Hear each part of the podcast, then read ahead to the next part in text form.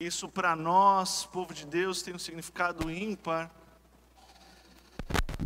Hoje nós temos como igreja no Brasil uma certa expectativa. Você que vai ouvir essa mensagem daqui a alguns dias por meio das redes sociais, nós estamos no dia 5 de setembro de 2021 e daqui a dois dias é, se celebra uma data ímpar no calendário da história do nosso país, 7 de setembro, dia da independência do Brasil, e também está marcado para esse dia manifestações. E aproveitando o mote, o tema da mensagem de hoje é a manifestação dos filhos de Deus. E, embora eu possa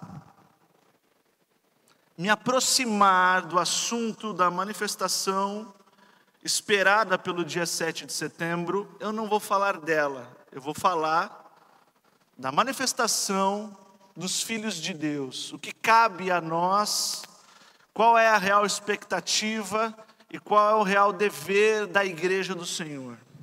E por que falar disso? Porque para essa manifestação, daqui a dois dias, uma manifestação política, foi convocada a igreja do Senhor.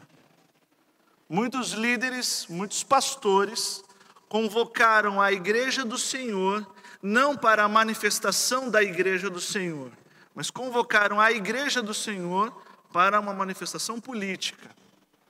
E aí eu quero falar a primeira distinção entre a liberdade que você tem individual como cidadão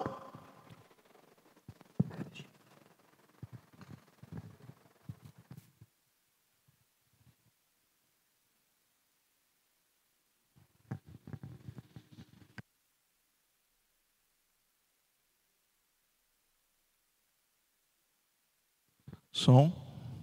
Olha aí, me trolando, hein?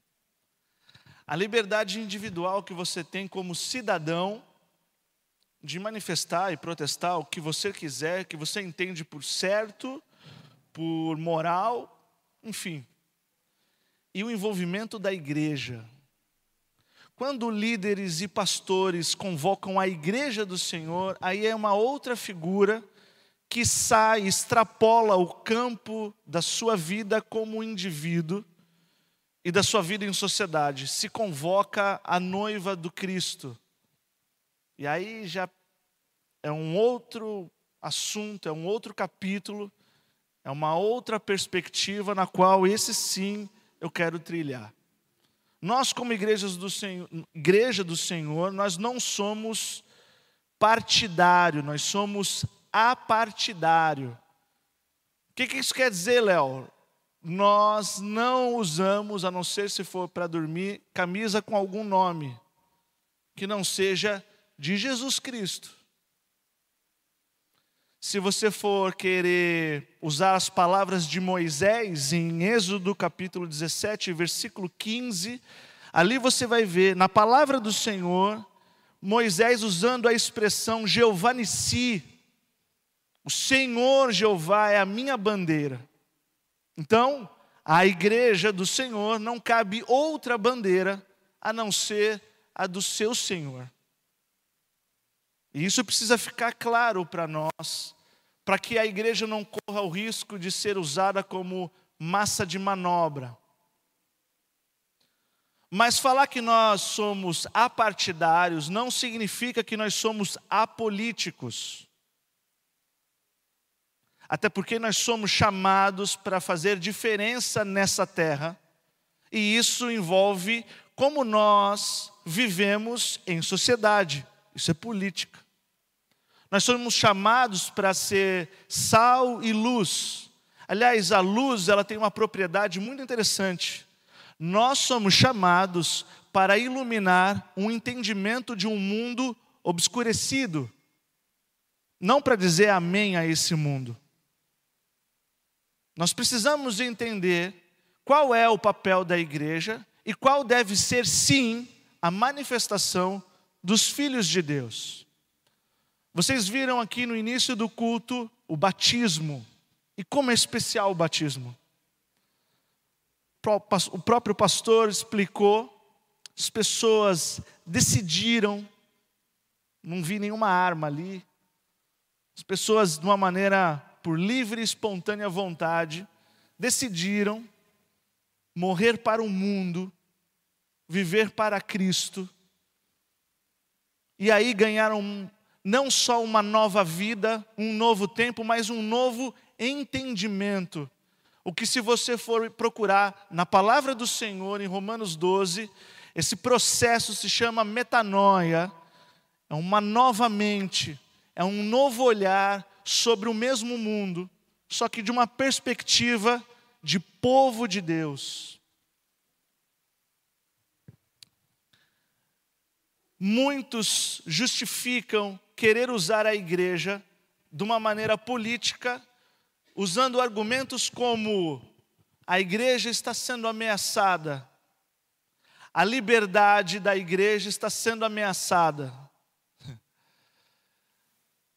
falar uma coisa para vocês, para você também. Ameaçar a igreja não significa que ela esteja ameaçada. Explico melhor. A igreja ser ameaçada não significa que a igreja está ameaçada. A igreja ser ameaçada não significa que a igreja do Senhor está ameaçada. Não tenham medo. Eu li a última página da Bíblia. Está tudo bem com a igreja do Senhor. Nós não nos amedrontamos nós não nos acovardamos, há sim uma expectativa pela manifestação dos filhos de Deus. Mas, querer me convencer, com a Bíblia na mão, que a igreja do Senhor Jesus está ameaçada, ou você não conhece a igreja, ou você não conhece o Senhor da igreja.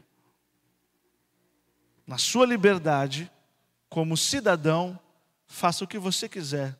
Ou usando as palavras de Agostinho de Hipona, ame a Deus e faça o que quiser. Porque se tudo que você for decidir for partir do seu como princípio, o meu amor a Deus, você vai agir em temor e obediência. Mas não envolva a igreja do Senhor Jesus.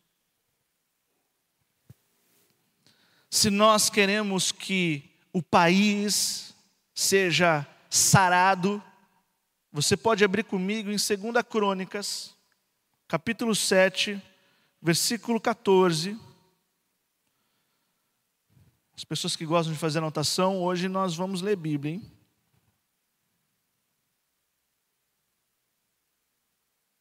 Segunda Crônicas 7:14, é um versículo bem conhecido, mas é bom lembrar. Se o meu povo Deus falando: se o meu povo, não é se o meu país ou se o território geográfico específico, se o meu povo, que se chama pelo meu nome, eu nem vou perguntar, é tentador perguntar qual é o povo que se chama pelo nome do seu Senhor.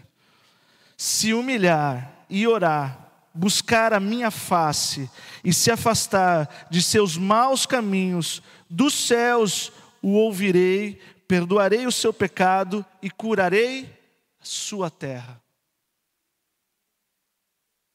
Quer a sua terra sarada, busque ao Senhor, humilhe-se diante daquele que realmente resolve e tem poder de Deus. Porque, Léo, é perigoso, mas também necessário é delicado, é sensível falar sobre política, mas é necessário, porque a política da igreja não permite ídolos. A igreja que clama, venha o teu reino, não permite ídolos. O povo que se chama pelo seu nome E aí eu posso expressar os cristãos que clamam: Pai nosso que estás no céu, santificado seja teu nome, venha o teu reino sobre essa terra. Não permite ídolos.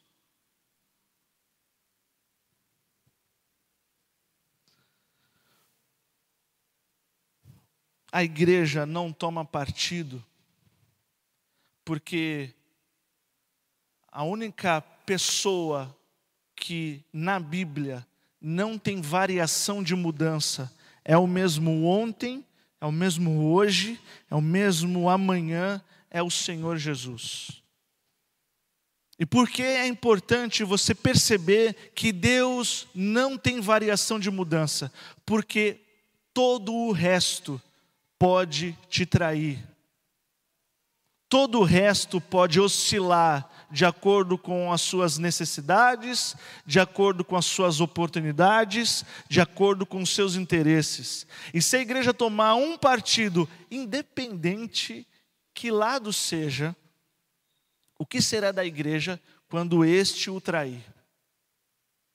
Ou o que será da igreja quando a igreja assinar embaixo e dar um, uma procuração a alguém e este macular, manchar, ferir a palavra do Senhor.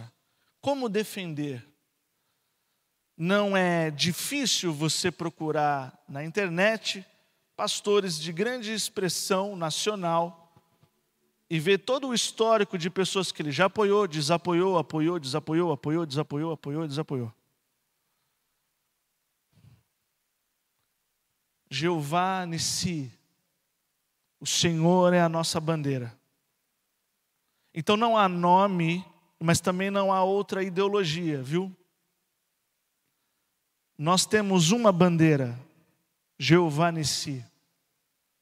Então qualquer ismo não ocupa a bandeira da igreja, que tem o seu Senhor como referência.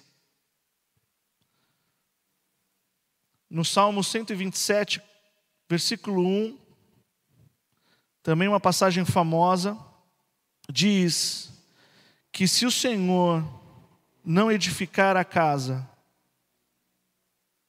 será inútil trabalhar na construção. Se o Senhor não é o que vigia a cidade, será inútil a sentinela montar guarda. Eu não tenho essa expectativa por quem não é povo de Deus. Eu não tenho a expectativa de que concordem comigo quem não morreu para o mundo e nasceu para Cristo. Mas ao povo de Deus, como Pedro iniciou o culto aqui, sabe que grandes coisas fez o Senhor, e Ele é o mesmo se nós não o buscarmos para que não apenas sare a nossa terra, mas edifique e seja o nosso guarda, em vão qualquer ação de manifestação. Se não partir de nós sermos a voz de Deus no mundo e falar, buscar em primeiro lugar o reino de Deus, não há outro povo que vai clamar nós temos uma responsabilidade de se manifestar, sim, como filhos de Deus. E aí, avançando nesse tema, e aí você pode também em outra passagem conferir que a Bíblia descreve um tipo de nação que é feliz. Que tipo de nação que é feliz? Olha que palavra comercial para os dias de hoje. Feliz é a nação cujo Deus é o Senhor mas eu não posso exigir, esperar, ou mesmo ter expectativa de que qualquer política local do globo possa ter Deus como seu Senhor, mas isso é esperado da igreja do Senhor. Feliz é a nação cujo Deus é o Senhor. Quem vai testemunhar isso? A sua igreja seus filhos e filhas que têm a sua satisfação no Cristo e não nas circunstâncias que a envolve, por isso não oscila, por isso nós temos a orientação em Filipenses que Paulo diz: olha, alegrem-se. É um, é um imperativo. Alegrem-se, porque nós temos a mensagem da boa notícia do Evangelho. Aliás, nós somos chamados a anunciar esse Evangelho que liberta, que cura, que transforma, que muda a vida de alguém, que abre perspectivas, que tira do fundo do poço e a pessoa passa a viver um novo dia. Nós temos a mensagem poderosa em Cristo Jesus. Mas a igreja em muitos locais é usada de uma maneira leviana. E a igreja ganha as manchetes dos jornais muitas vezes de uma maneira triste. E a igreja que era para ser conhecida como casa de oração é conhecida por tanta coisa. nós somos chamados para representar um rei. Nós já temos o nosso governante, e o trono dele é inabalável. Não dura quatro anos, não dura oito anos, dura para todos sempre. A igreja precisa ter essa perspectiva do céu Aí eu quero convidar você a abrir em Romanos, capítulo 8.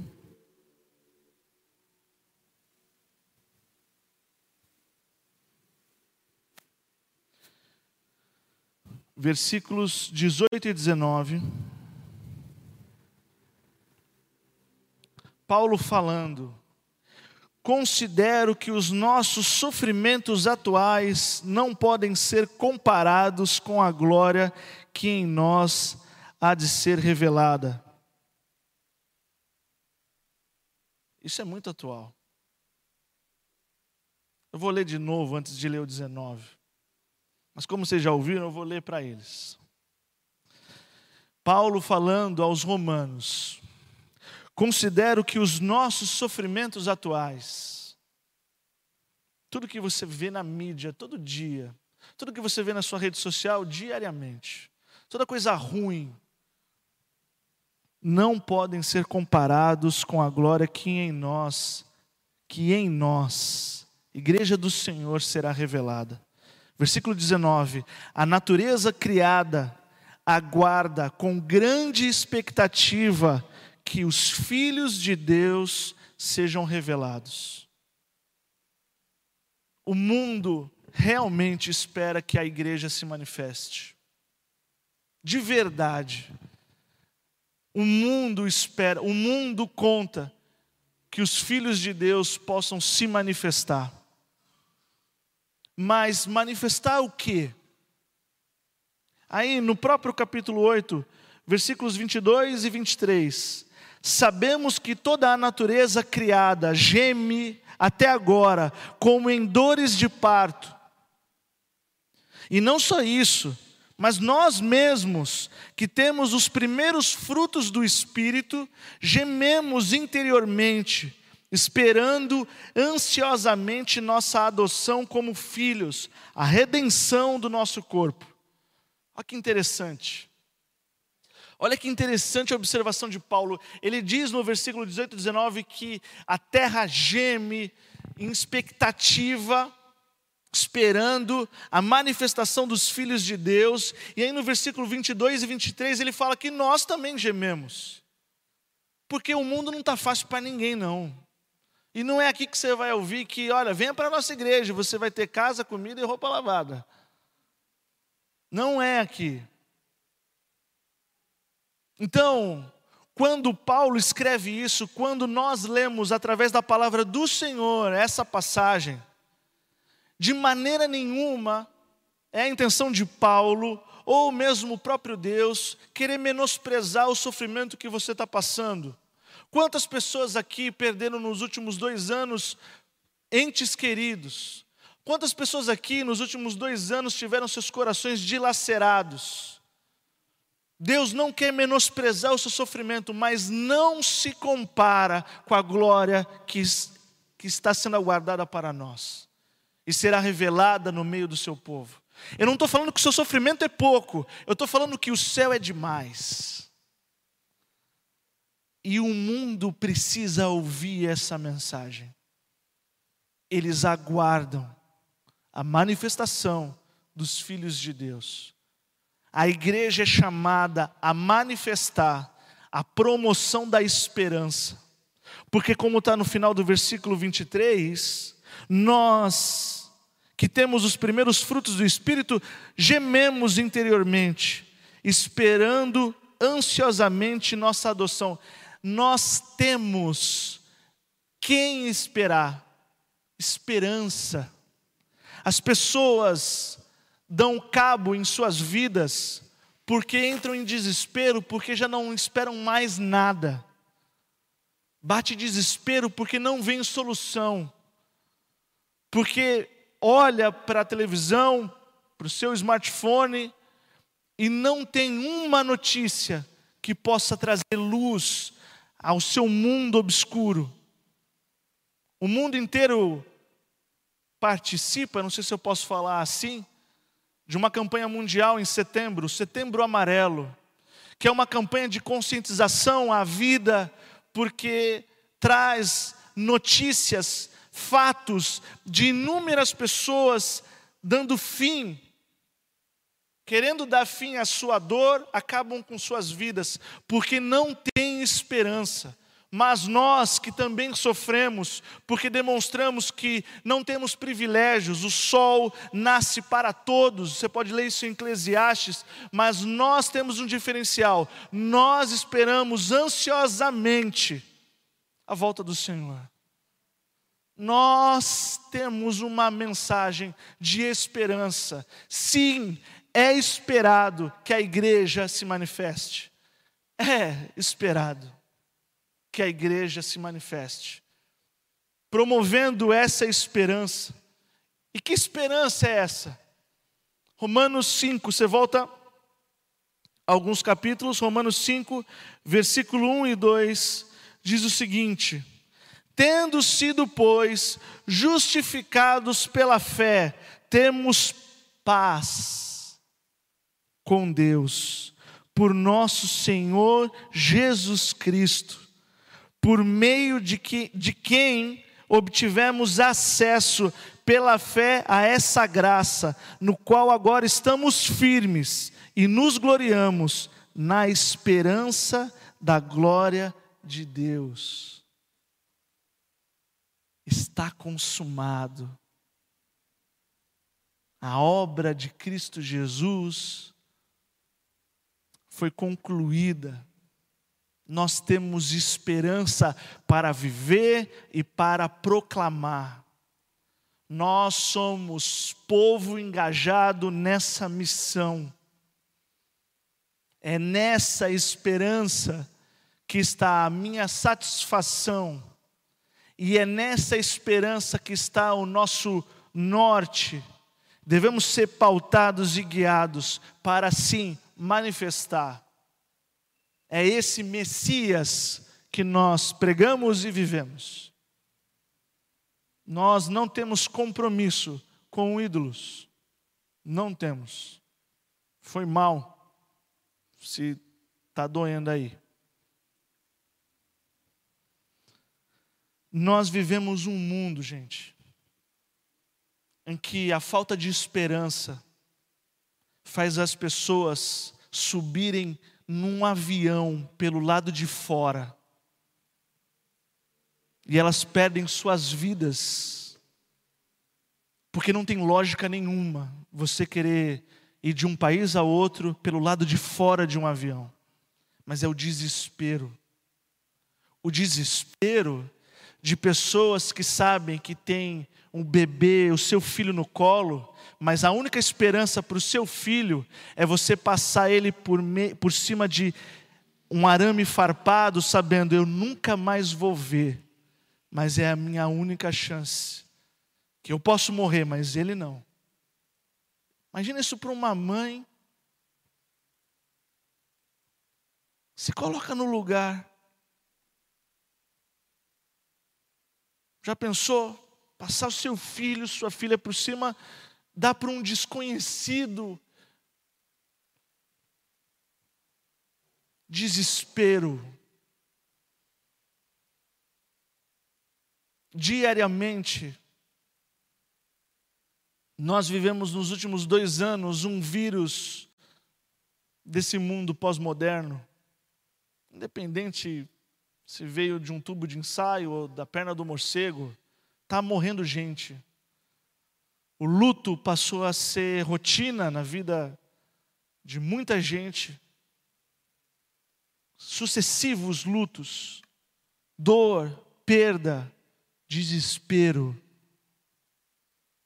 Aí você pode se dar o luxo de falar assim: ah, mas no meu país não tem isso. De gente pulando do avião. Não é aqui em Caraguá que tem pessoas passando seus filhos por uma cerca, dando para um desconhecido na esperança que assim é melhor. Não é aqui, não é no meu umbiguinho. Nós precisamos, como igreja do Senhor, agir localmente, mas pensar globalmente. Sabe por quê? Porque enquanto pessoas estão fugindo de um país onde a religião e a política se fundiram e querem fugir a qualquer custo, a igreja do Senhor não não fugiu. Tem irmãos nossos correndo risco de vida, risco de morte, agora, que estão escondidos nesse exato momento. orando, Senhor, que eles não achem o nosso esconderijo. Meu irmão, seu irmão em Cristo Jesus, nós precisamos pensar e ver globalmente, agir localmente, pensar globalmente. E isso deve ser muito mais natural para nós. Você, membro da Igreja Batista Novo Tempo, olhe o seu pastor, Pastor com o nome de Jay, não Jefferson, você acha que ele nasceu aonde? Em Osasco? Imagina se ele não quisesse obedecer ao chamado de Cristo e não pensasse globalmente. Será que ele acharia Caraguatatuba? Rapaz, é muita fé mesmo, hein? Deus te abençoe. Nós somos frutos de alguém que disse sim para Jesus. Aonde Deus o chamar. E nós estamos aqui, você está aí. Nós somos chamados a uma manifestação, a proclamação do Evangelho. Aqui, na Judéia, Samaria, até os confins da terra. Não interessa. Onde Deus nos chamar, nós devemos ir. É essa manifestação que o mundo aguarda. Se você abrir em João, capítulo 4,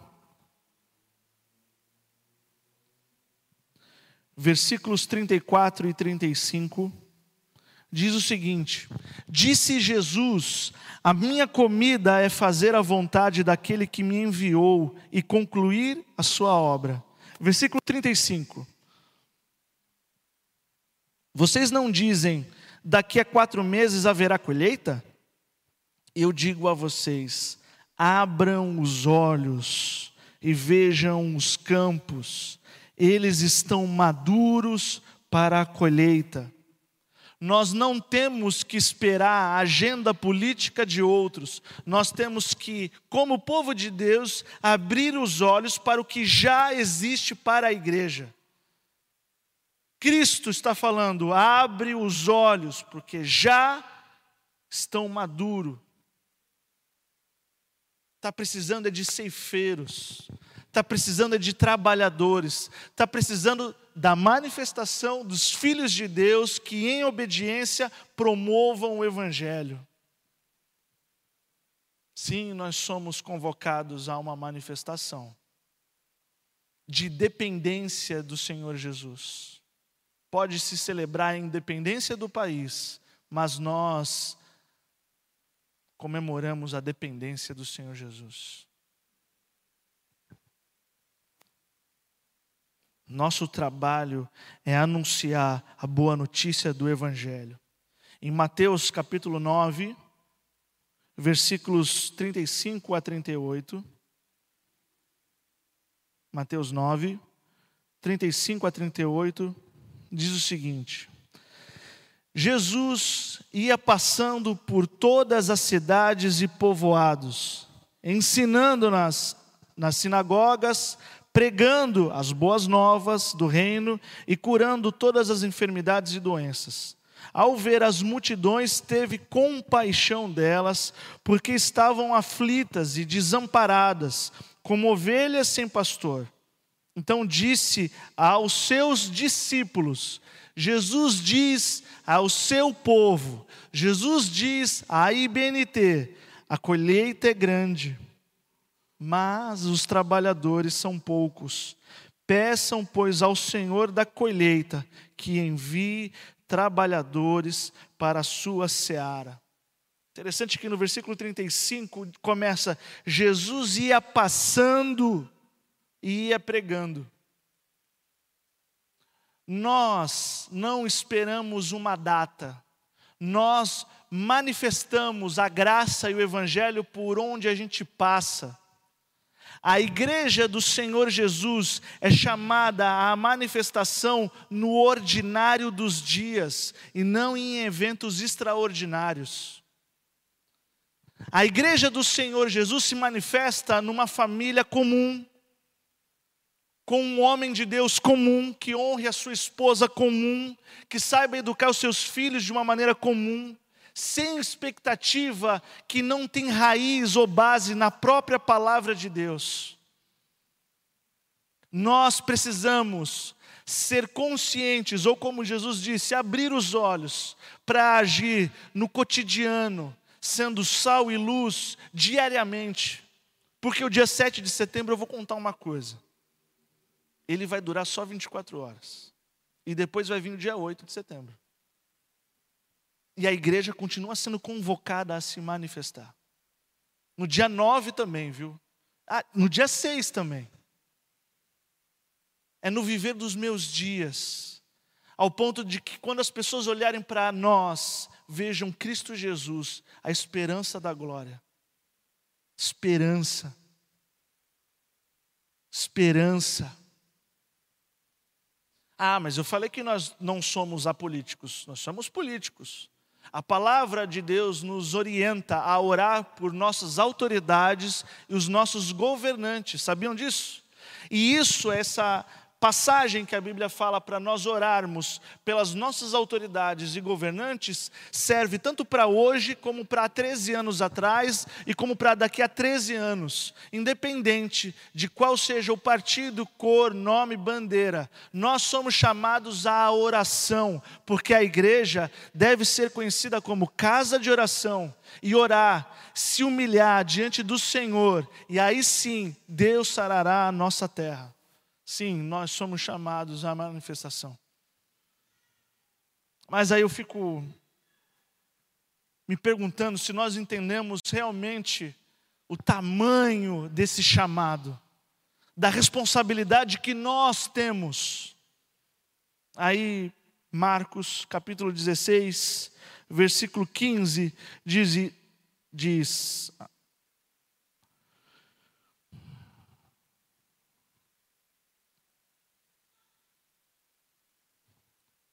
e disse-lhes: Vão pelo mundo todo. O mundo todo, no original, significa, sabe o quê? O mundo todo. Isso não significa só a Europa, não significa só os Estados Unidos, não significa só o Brasil, inclui também África, Groenlândia, Austrália. O mundo todo é um mundo todo.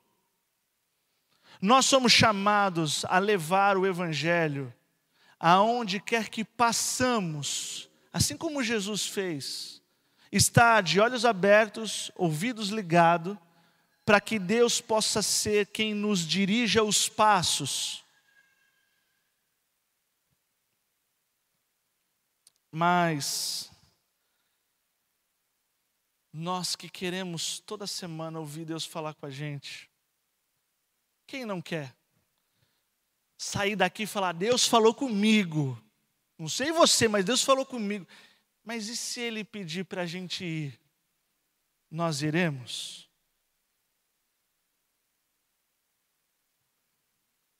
Se Ele pedir para nós deixarmos tudo para trás, como Ele pediu para o jovem rico, nós deixaríamos tudo para trás porque Ele pediu? Nós iríamos porque Ele pediu? Será que quando Deus chamou Abraão e falou: Abraão, olha, deixa a sua família e vai para onde eu te levar. Será que a saudade nos impediria? Ah, realmente Deus falou comigo. Até que enfim Deus falou comigo. Falou para o quê? Para eu ir. Mas eu vou ficar com saudade de tudo que eu tenho.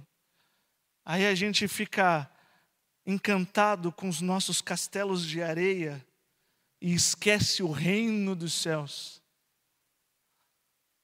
Será que nós teríamos força para depender somente dEle? Vou repetir a pergunta.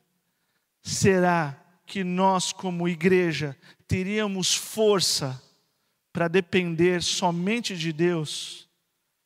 Porque isso se chama fé não há outro meio pela qual o justo viverá. O justo viverá pela fé. Eu estava ouvindo um, uma entrevista de um pastor e ele estava falando o seguinte: ele estava contando o chamado dele, a conversão dele, e ele falou para o entrevistado: ele assim, você sabe como que é que Deus chama, né? A entrada fez, o entrevistado fez uma cara de sei, sei, mas pode falar. Aí o pastor falou assim: então, é simples como Jesus chama. Ele fala para você largar tudo, para pegar nada, só ouvir a sua voz. E aí ele faz uma ilustração muito 10. Ele estava dando entrevista em Taubaté, mas ele mora em Bertioga. Ele falou assim: Olha, eu viajando à noite, eu viajei uns 200 quilômetros até aqui a entrevista. Mas o farol do meu carro, ele ilumina 30, 40 metros. Ele não ilumina 200, 200 quilômetros. Com Deus é isso. Eu não sei aonde Deus vai nos levar, mas de 30 em 30 metros de obediência, nós podemos viajar 200 quilômetros. Nós somos chamados a manifestar a palavra do Senhor, essa boa notícia, mas precisamos ser um povo de olhos abertos e um coração obediente.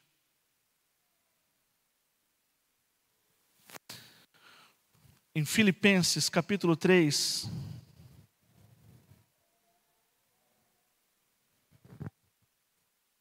de 7 a 9, diz o seguinte: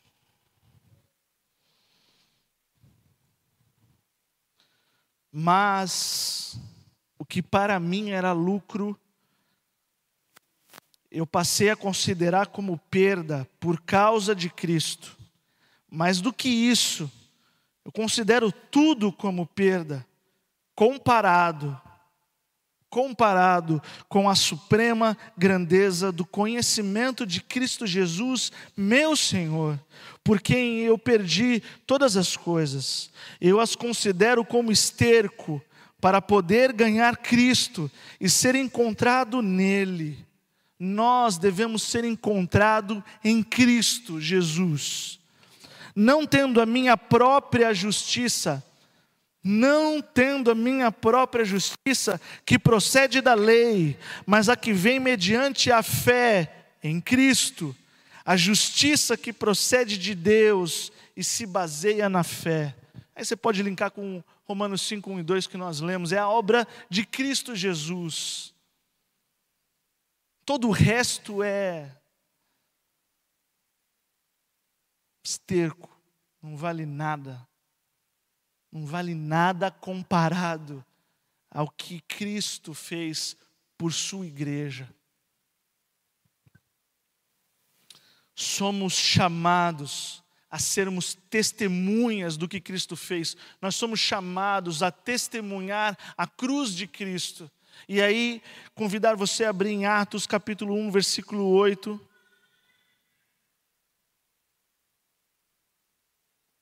Diz: Mas receberão poder quando o Espírito Santo descer sobre vocês, e serão minhas testemunhas em Jerusalém, em toda a Judéia e Samaria, até os confins da terra. Estava comentando hoje na classe dos homens na EBD, que no original, sabe como que é testemunha? Nós somos chamados a testemunhar da cruz de Cristo. No original, em grego, testemunha não sei quantas pessoas sabem. Que igreja 10? Falar grego. Ó, chicanho. O inglês ainda estou mal, mas estamos indo. Testemunha em grego significa mártiras. Nós somos chamados a sermos mártiras da cruz de Cristo. E eu sei que você é inteligente, que palavra no português vem de mártiras. Se nós desdobrarmos, é martírio.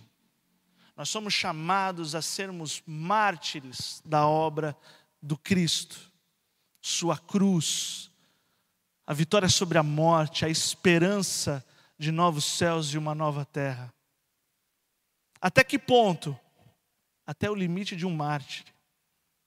Qual é o limite do mártir? Até onde ele vai? Esse é o chamado. Tenha consciência disso. Não é a teologia da casa, comida e roupa lavada. Mas será que isso nos fragiliza? Será então que nós somos um povo passivo, que podem pisar em cima da gente? Será que nós somos fracos? Será que então tudo que eu estou falando é para a gente tomar porrada e não reagir, não fazer nada, nós nos conformarmos com tudo? Será que o que eu estou convidando a igreja do Senhor é apenas o ostracismo? De maneira nenhuma. Quero convidar os irmãos a abrir em 2 Coríntios capítulo 10, versículo 3, versículo 4 e versículo 7. Pois, embora vivamos como os homens, não lutamos segundo os padrões humanos. As armas com as quais nós lutamos não são humanas. Ao contrário, elas são poderosas. Olha, As nossas armas são poderosas em Deus para destruir fortalezas. Versículo 7. Vocês observam apenas a aparência das coisas. Abre o olho. Se alguém está convencido de que pertence a Cristo, deveria considerar novamente consigo mesmo que, assim como ele, nós também pertencemos a Cristo as nossas armas são diferentes, porque elas são chanceladas, elas são poderosas em Deus, em mais ninguém. Em mais ninguém. Se você for ver, eu não quero ler agora porque é um trecho grande, mas eu convido você a ler em casa. Efésios capítulo 6, de 10 a 18, você vai encontrar ali descrito a armadura do cristão. Então Deus fala de armamento. Olha que beleza. Ele fala de uma armadura, e armadura não é uma roupa para festa. Só falar o óbvio aqui. Ele fala de, de armas que não são como a, as deles, porque as nossas são poderosas, logo as deles Mas aonde entra a incredulidade? Entra no desconhecimento de Deus, onde você não conhece a Deus e por não conhecê-lo não o considera como poderoso. As pessoas que subestimam a igreja é porque não temem ao Deus da igreja. E isso vindo lá de fora, tudo bem, mas se você é um cristão e não conhece o poder que há em Cristo Jesus, abre o olho.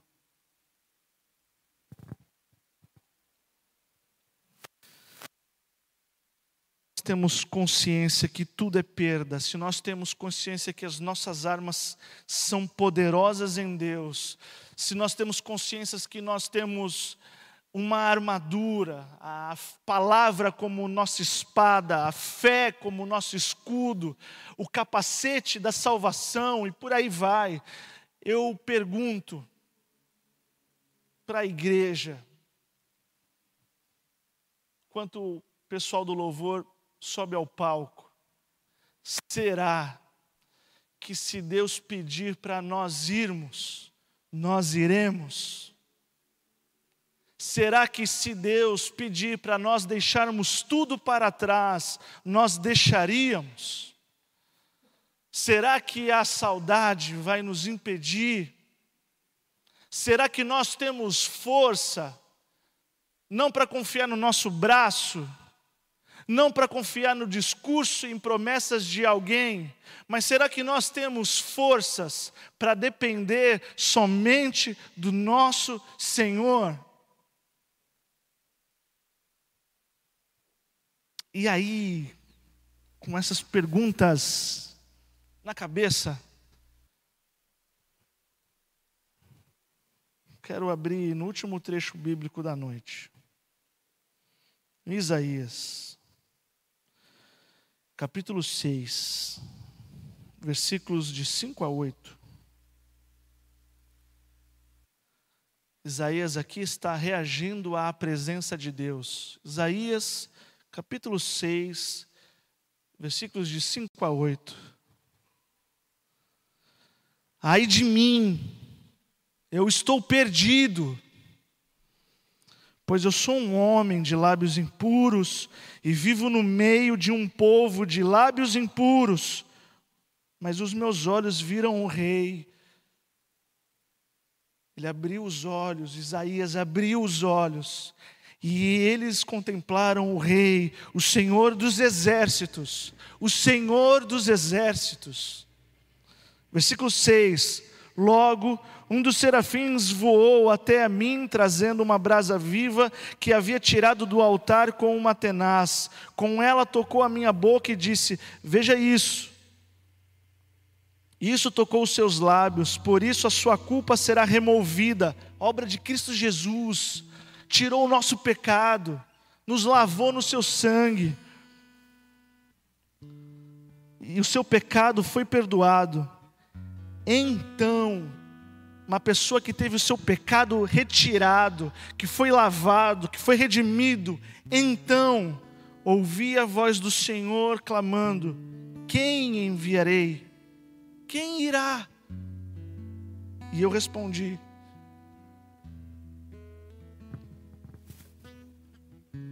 E eu respondi.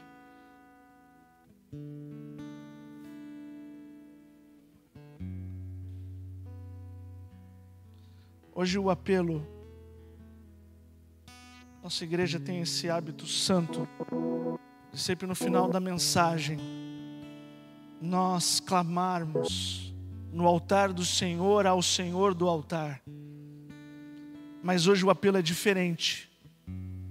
Hoje o apelo não é para você que está esperando um sim do Senhor para a sua vida.